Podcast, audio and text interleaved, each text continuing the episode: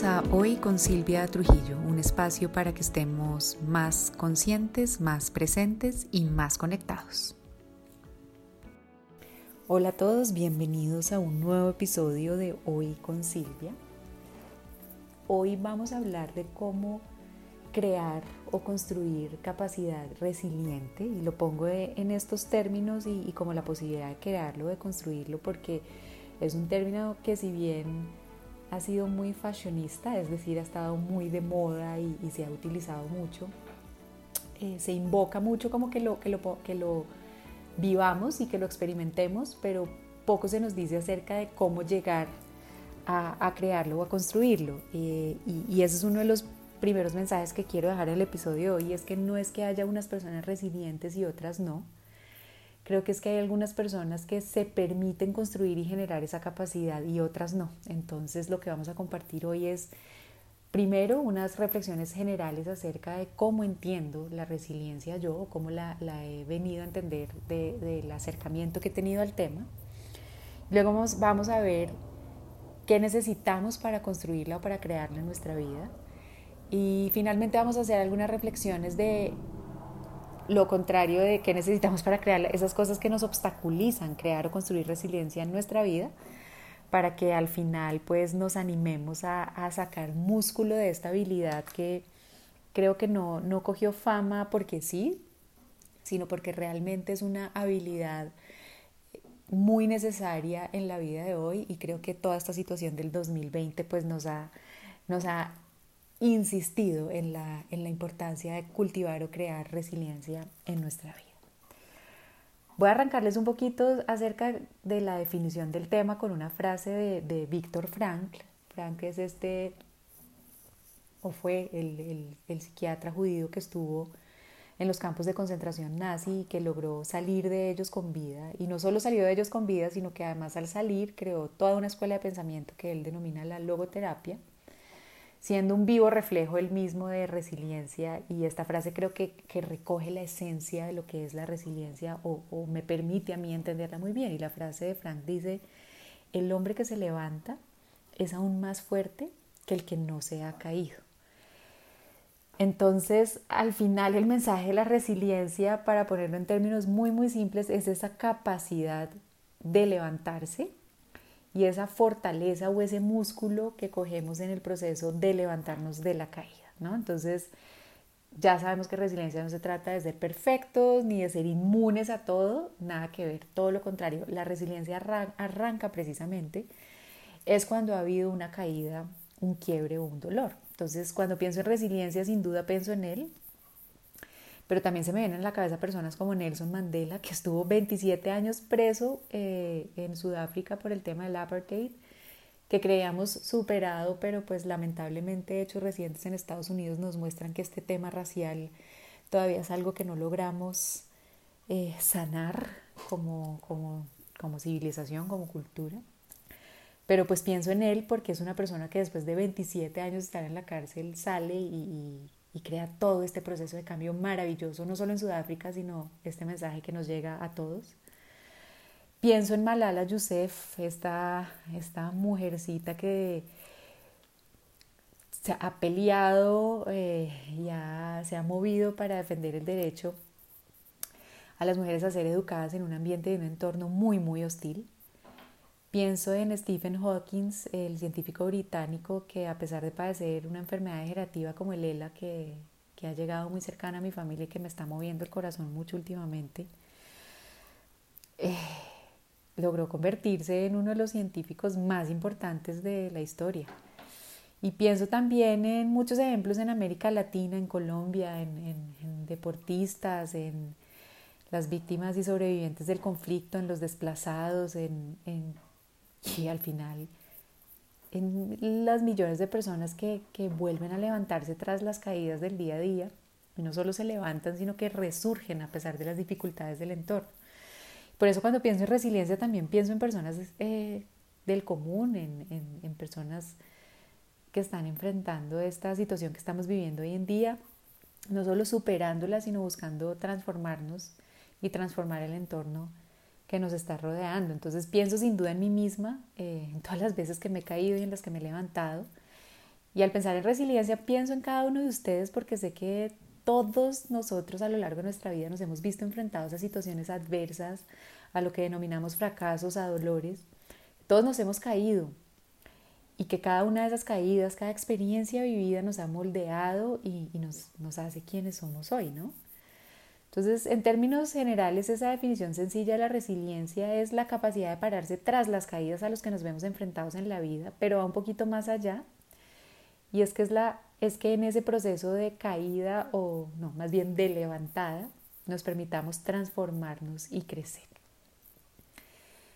Eh, es un término que es originario de la física y la ingeniería en donde se utiliza para referirse a la capacidad que tienen ciertos materiales de recuperar su forma original aún después de haber sido sometidos a una presión que los, que los deforma. Entonces, este término de la, de la física y la ingeniería empezó a utilizarse en, psicología social en, los, en el periodo de, de, entre guerras y, y como con más fuerza después de la Segunda Guerra Mundial, para referirse a la resistencia que tenían algunos niños durante la guerra.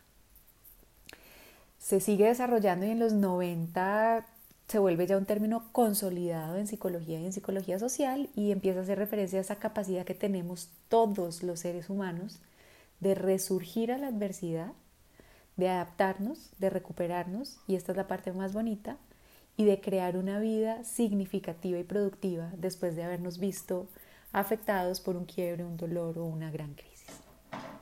Entonces, la invitación del episodio de hoy es que veamos cómo podemos cultivar actitudes y habilidades que nos ayuden a pararnos y a pararnos haciéndolo mejores, fortalecidos y creando esa vida significativa y productiva después de nuestra caída.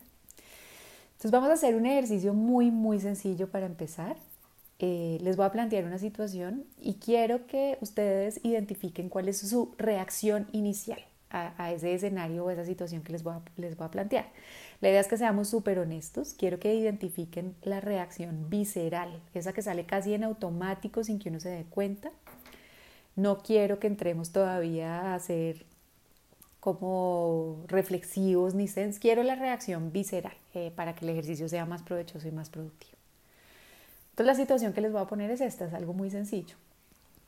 Imagínense que eh, tienen hambre, están cansados, ya pasan las 2 de la tarde, pidieron un rapi, trataron de pedirlo temprano para que no se embolatara con todos los temas que hay hoy con los domicilios, se aseguraron de pedirlo, les confirmaron el pedido, han pasado dos horas, el pedido está una hora tarde de lo que habían acordado que les llegara. Escriben y escriben a Rappi y, como que no, no, leen, no les leen el mensaje o nadie les responde. Mandan comentarios, se meten a la aplicación, tratan de llamar al número del Rappi, nadie les responde, cada vez les da más hambre, se van desesperando más. En la casa no hay absolutamente nada que puedan comer. Finalmente Después de dos horas de retraso, eh, con toda la descripción que les hice antes, llega el pedido y les llega el pedido mal. Mm, la presentación está lejos de ser algo que ustedes estarían dispuestos a recibir y finalmente está helado. ¿Cuál es la reacción inicial? Ya, lo que salga. Imagínense ahí. Y Ahora quiero que busquen en su mente un momento, una situación en la, en la cual las cosas no hayan salido como esperaban. Eh, algo más grande que el, que el pedido del Rappi. El negocio que se cayó por alguna razón. Una relación que se haya acabado, eh, que les haya causado mucho dolor. Y analicen su respuesta inicial ante la situación. Quiero una respuesta personal, honesta, no la que quisieron mostrarle al mundo en ese momento o a la otra persona, sino lo que surgió en ustedes. ¿Qué se, qué se dijeron a sí mismos en ese momento? Y no lo juzguen, solo déjenla salir.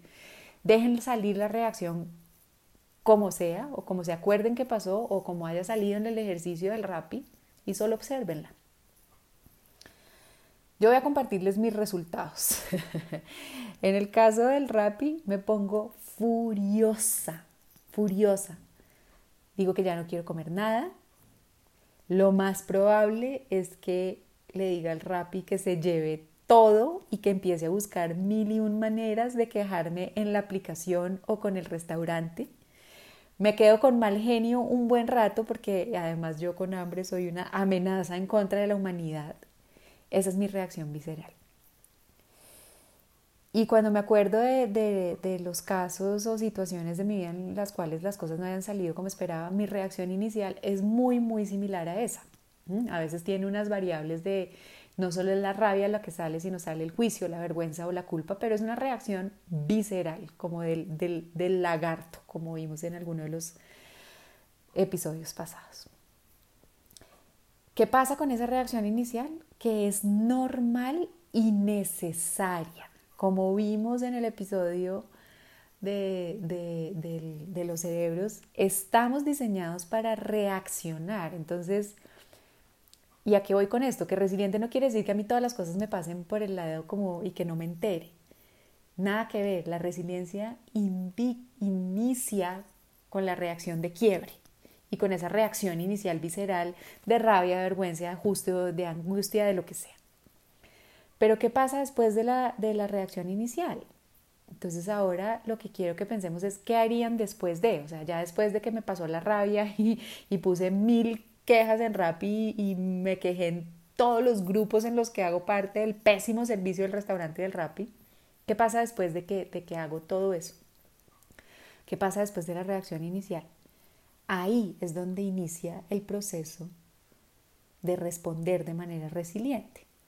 Entonces, la primera cosa que quería aclarar con estos ejemplos es que ser resiliente no quiere decir que las cosas no me duelan, que no me molesten, que yo no me ponga bravo. Nada que ver. Nosotros no somos superhéroes, somos héroes humanos. Sentimos y reaccionamos. Y como les decía, estamos diseñados para hacerlo. El proceso de responder con, resiliencia perdón, inicia precisamente en el momento en el cual aceptamos que algo dolió, que algo molestó o que hubo una caída.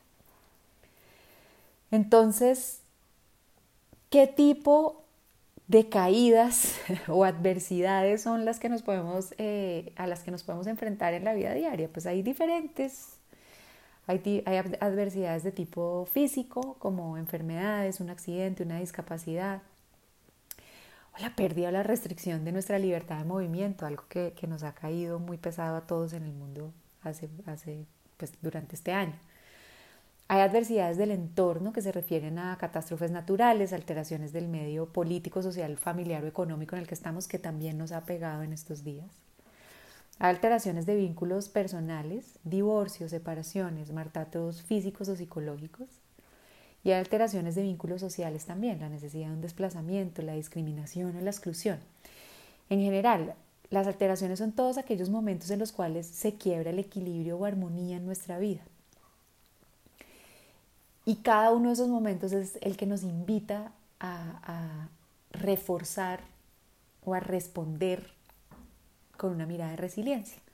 Entonces les voy a compartir ahora algunos pasos eh, que nos van a ayudar como a fortalecer ese músculo para responder de manera resiliente. El primer paso para crear resiliencia es aceptar. Aceptar que me caí. si no me caí no me voy a poder levantar con, con perspectiva de transformación. Y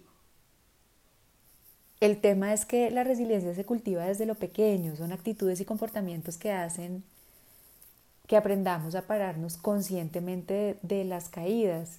Y digo desde lo pequeño porque es una actitud que, vamos a ir cultivando desde, desde cuando se me derramó el café por la mañana o se demoró el rapi hasta cosas más grandes o caídas o alteraciones más grandes como las que nos hemos podido ver enfrentados en estos meses. Entonces la aceptación de que hay un quiebre, de que hay un fracaso, de que hay un dolor, de que hay un reto, es el primer paso para empezar a, construir capacidad resiliente. La segunda recomendación es entender que la resiliencia es un proceso de respuesta, que no es algo que se activa, eh, activa, en automático. En automático se activa la reacción, la visceral que vimos en los ejercicios que hicimos arriba. Entonces, eh, es darnos cuenta que, no, de inmediato no vamos a ser resilientes, sino que va a ser como una, un proceso de respuesta un poco más consciente, mirando qué posibilidades o alternativas tenemos ante la situación que se nos presentó. Eh, otra recomendación es observarme y conocerme en esas reacciones viscerales iniciales. Yo les describí la mía, ¿no? la que les he hablado mucho de esas reacciones iniciales mías, eh, la de atacar que veíamos cuando hablábamos del cerebro reptiliano. Identifiquen cuál es la de ustedes, porque entender cuál es la reacción inicial nos va a ayudar a ver cuál es el siguiente paso de respuesta en el proceso de construir resiliencia. Entonces, si yo ya, ya, ya saqué la garra y me puse brava, por ejemplo, con el caso del RAPI, acepto, ojo y dejo salir la emoción porque es necesario y fundamental, pero ya después liberada la emoción, dejo el espacio libre como para poder ya no reaccionar, sino responder, ¿no? Y es, y es bueno, ¿y ahora qué hago con esto? Sigo con hambre y estoy brava, eh, ¿cómo voy a encontrar una solución y, cómo voy a evitar reaccionar de esta manera la próxima vez que esto suceda o, o lo que sea? Pero saber cuáles son mis reacciones, observarme y conocerme es fundamental para poder crear capacidad resiliente. La siguiente recomendación es asumirme responsabilidad en lugar de culpar. Obvio, muchos me dirán, pero pues yo hice el pedido, como diría yo, yo hice el pedido tempranísimo para asegurar que esto no pase, fue culpa del restaurante, fue culpa del rap y fue culpa del, no sé, y uno echando culpas puede llegar a todo y hoy en día tenemos un culpable general y muy asequible para todos que es el COVID, pero al final eh, culpar no nos va a llevar a nada. Entonces es asumir la responsabilidad y la responsabilidad no es que yo tuve la culpa de nada, sino asumir la responsabilidad de cómo quiero responder ante lo que ocurrió. Eso es ser responsable, decidir cómo quiero responder. Entonces, eh, ser consciente de que tengo alternativas de respuesta diferentes es fantástico para, para empezar a crear y construir resiliencia en nuestra vida. Eh, hay un elemento y otra recomendación que es confiar en nosotros mismos. está un poco relacionado con la autoestima, es saber que siempre voy a tener la capacidad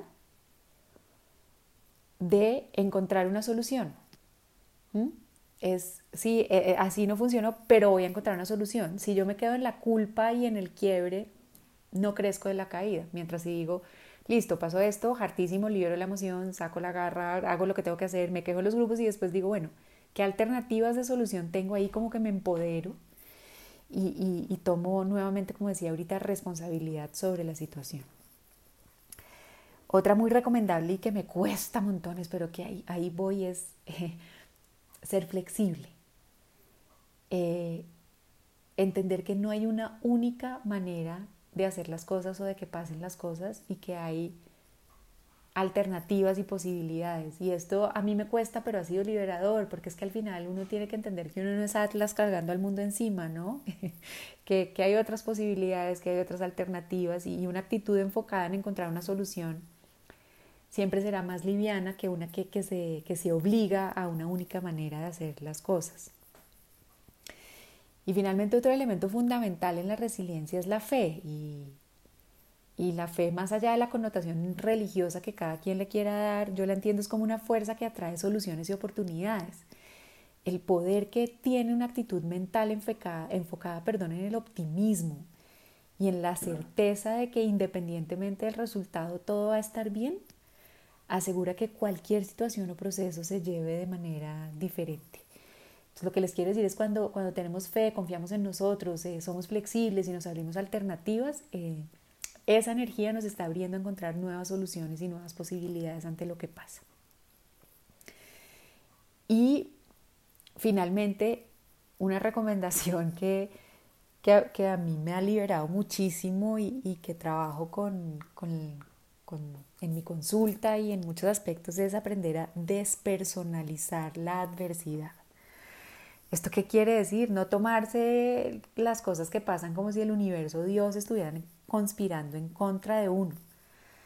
Eh, aquí les recomiendo un libro de Don Miguel Ruiz, se llama Los Cuatro Acuerdos, es muy simple y el primero y fundamental es no se tome nada personal, la verdad. Son muy pocas las cosas en este mundo que pasan personalmente. Eh, y nos tendemos a tomar personal el rap y pensamos que es el rap en contra nuestra o que fue el, ¿saben? El restaurante en contra uno. No hay que tomarse las cosas personales, al final las cosas pasan y, y, pasan cosas difíciles y dolorosas no, no en contra de uno, sino que pasan. Ese es el mundo en el que vivimos. ¿Listo? Entonces paso ahora a hablarles de cosas que obstaculizan una respuesta resiliente. Ya les comenté algunas que, nos fomentan a crear ese músculo de resiliencia. Ahora, ¿cuáles la obstaculizan? Pues el aislamiento, el tomarnos las cosas personal, el andar distraídos, caer en la victimización, evadir los quiebres o fracasos, ¿no? Pretender que no pasó nada o quedarnos simplemente en la reacción inicial. La reacción inicial visceral se vale, pero se vale un ratico, no se vale quedarse ahí. Otra cosa que nos obstaculiza una respuesta resiliente son las, las creencias que tenemos acerca de nosotros, del otro y de la vida. Como les digo, si uno cree constantemente que el, que el universo está conspirando en contra de uno, pues va a ser muy difícil que uno logre tener una respuesta desde la resiliencia o desde el crecimiento. Eh, la desconfianza, ¿no? no confiar en el otro, eh, toda, esa, toda esa, esa sensación como de, de no creer y como les digo y, como opuesto a lo que les hablaba antes, la insistencia en una única forma de ver la vida o de vernos a nosotros, ¿no? Esa terquedad, para no darle más vueltas. Ser tercos en el cómo creemos que debe ser la vida y cómo deben pasar las cosas, y muy de la mano de esta y contrario a la que hablábamos antes, el control.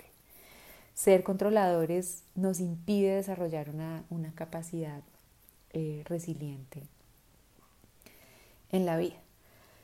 Entonces, al final, lo que me parece importante señalarles acerca de la resiliencia es que es una cualidad que puede ser fomentada y que podemos como entrenarnos en desarrollar ese músculo. No, no esperemos a nosotros que nos gustan tanto las respuestas y las soluciones fáciles e inmediatas, pues aquí no va a ser así. No podemos esperar volvernos resilientes de la noche a la mañana, lo que sí podemos esperar es cultivar actitudes y hábitos que nos ayuden a generar esa respuesta resiliente. Entonces, lo que les decía, Primero, aceptar el quiebre, el dolor. Segundo, dejar salir la emocionalidad que venga con el quiebre, con el dolor. Y ya después, tercero, pararme a, ser consciente del inicio de esa respuesta resiliente, que es qué alternativas tengo, cómo me responsabilizo, cómo quiero responder ante esta situación, eh, qué soluciones posibles hay, ¿no? Y abrirme a todo ese mundo de posibilidades maravillosas que abre la respuesta resiliente.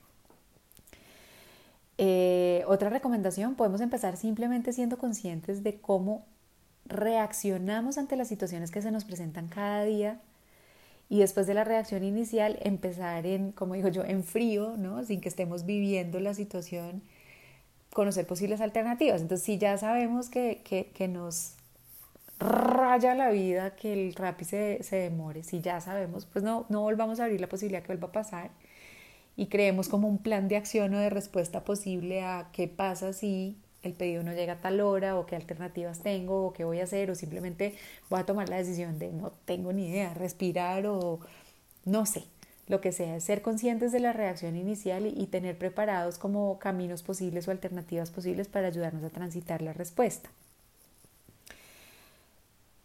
En cierta manera, la resiliencia es un proceso que se crea en la forma mediante la cual nos relacionamos con lo que nos pasa. Eso me gustó cómo salió. Lo voy a repetir. A ver si me sale igual. La resiliencia es un proceso que se crea en la forma mediante la cual nos relacionamos con lo que nos pasa. Ojo, la reacción es como lo que nos brinca cuando pasa algo. Como nos relacionamos con lo que nos pasa, ahí está la capacidad resiliente. Entonces, como les digo, no es negar la reacción inicial, sino dejarla ser para después pasar a ver cómo me quiero relacionar con esto que está pasando. Y, ahí es donde uno ve cómo todos esos ejemplos que les ponía al principio lo que aprendieron fue a generar una relación con sus entornos y con sus situaciones que no fuera de negación. Creo que es que creamos el problema cuando queremos rechazar el entorno o lo que está sucediendo. Y ahí sufrimos, porque claramente no lo vamos a poder controlar, creamos sufrimiento, nos estancamos y no podemos responder con resiliencia, porque no podemos responder, nos, enganchamos en esa lucha en contra de, de lo que está pasando y ahí no vamos a poder crear como ese músculo de resiliencia ser flexibles. Yo les tengo unos tips muy sencillos para flexibilidad porque como les confesé me ha tocado trabajármela mucho y, uno cree que ser flexible desde ya es decirle a todo que sí, que no me importe lo que pasa. No funciona así. Yo les, les doy algunas ideas de cómo me trabajo a mí la flexibilidad de a poquitos con cariño y con compasión, como debe ser. Entonces, por ejemplo, es empezar a cambiar eh, hábitos eh, sencillos. Eh, cambien el shampoo que utilizan, por una vez no va a pasar nada. Si no les gustó, después pueden volver al de ustedes, pero el simple hecho de permitirse hacer algo diferente eh, manda un mensaje eh, de flexibilidad. Eh, ponerse ropa diferente, combinarla de una manera diferente, reorganizar un espacio de la casa, reorganizar el mismo closet, la cocina, probar algo nuevo de comida, eh, bájense una lista en Spotify de algo, un tipo de música de que ni idea, dejen que les pongan los recomendados para ti de Spotify, a ver qué sale por ahí. Eh, todos esos mensajes que nos muestran o que nos, en los cuales nos permitimos hacer algo diferente, son entrenamientos pequeños para la flexibilidad y creo que, que es algo que pues, a mí me ha servido y, ha mostrado efectos, cosas muy chiquitas, repetidas muchas veces pueden crear cosas más grandes. Otro mensaje sobre la resiliencia para que no se juzguen ni se preocupen, no es una capacidad ni innata, ni absoluta, ni estable. ¿Esto qué quiere decir? Eh, no, no, se nace siendo resiliente, porque miren que como hemos hablado en el episodio de hoy, la resiliencia surge, es, es la respuesta después del quiebre. Entonces uno antes del quiebre no sabe si la tiene o no, no es que, no es que esté en el ADN y brinque ante la situación, ¿no? No es absoluta porque ¿qué quiere decir? Si fui resiliente con algo no me garantiza ser resiliente con todos los demás aspectos de mi vida. Y no es estable, eh, no siempre y todos los domingos voy a estar súper resiliente respondiendo ante el rap y que se demora, ¿no? Entonces hay, hay que darle un poco de liviandad al concepto y a nosotros mismos en el momento de querer crear resiliencia en nuestra vida. Y al final es algo que surge precisamente de aceptar que nos equivocamos, que a veces las cosas no nos salen bien, que muchas situaciones nos duelen y que está bien. Lo que no está bien es no hacer nada al respecto y quedarnos en la, en la, en la reacción visceral quedarnos en la victimización, quedarnos en creernos perseguidos por el universo y quedarnos peleándole al rápido al restaurante toda la vida. Entonces, al final, entender que la resiliencia se construye a partir de aceptar el quiebre, que, que nos necesitamos entrenar, que no va a ser en automático y que va a ser un proceso continuo, itinerante en nuestra vida, pero que cada pasito que vamos dando para ser un poquito más conscientes y, responder eh, cultivando esta cualidad nos va a ayudar a tener una vida mucho más consciente y sin ninguna duda mucho más liviana y ojalá, lo que es mi deseo para ustedes, construir una vida cada vez más significativa y en donde estemos más empoderados. Eh, espero que, que se animen a ensayar cultivar esta capacidad, como les digo, eh, útil e importante eh, en estos tiempos y, en este mundo en el cual nos estamos moviendo eh, y empiecen con pasitos pequeños, con respuestas y simplemente con la conciencia que generó el ejercicio que hicimos hoy de esa reacción inicial y visceral, ahí ya estamos dando un paso bien importante para construir y crear capacidad resiliente en nuestra vida. Para mí, como siempre, una delicia compartir este rato con ustedes. Espero que lo que hablamos hoy les aporte y los acompañe a empezar a responder con más resiliencia. Me encantaría también que me visiten por mi página www.silviatrujillohoy.com y en mis redes arroba. Y espero que nos volvamos a oír en el próximo. Les dejo un abrazo muy fuerte.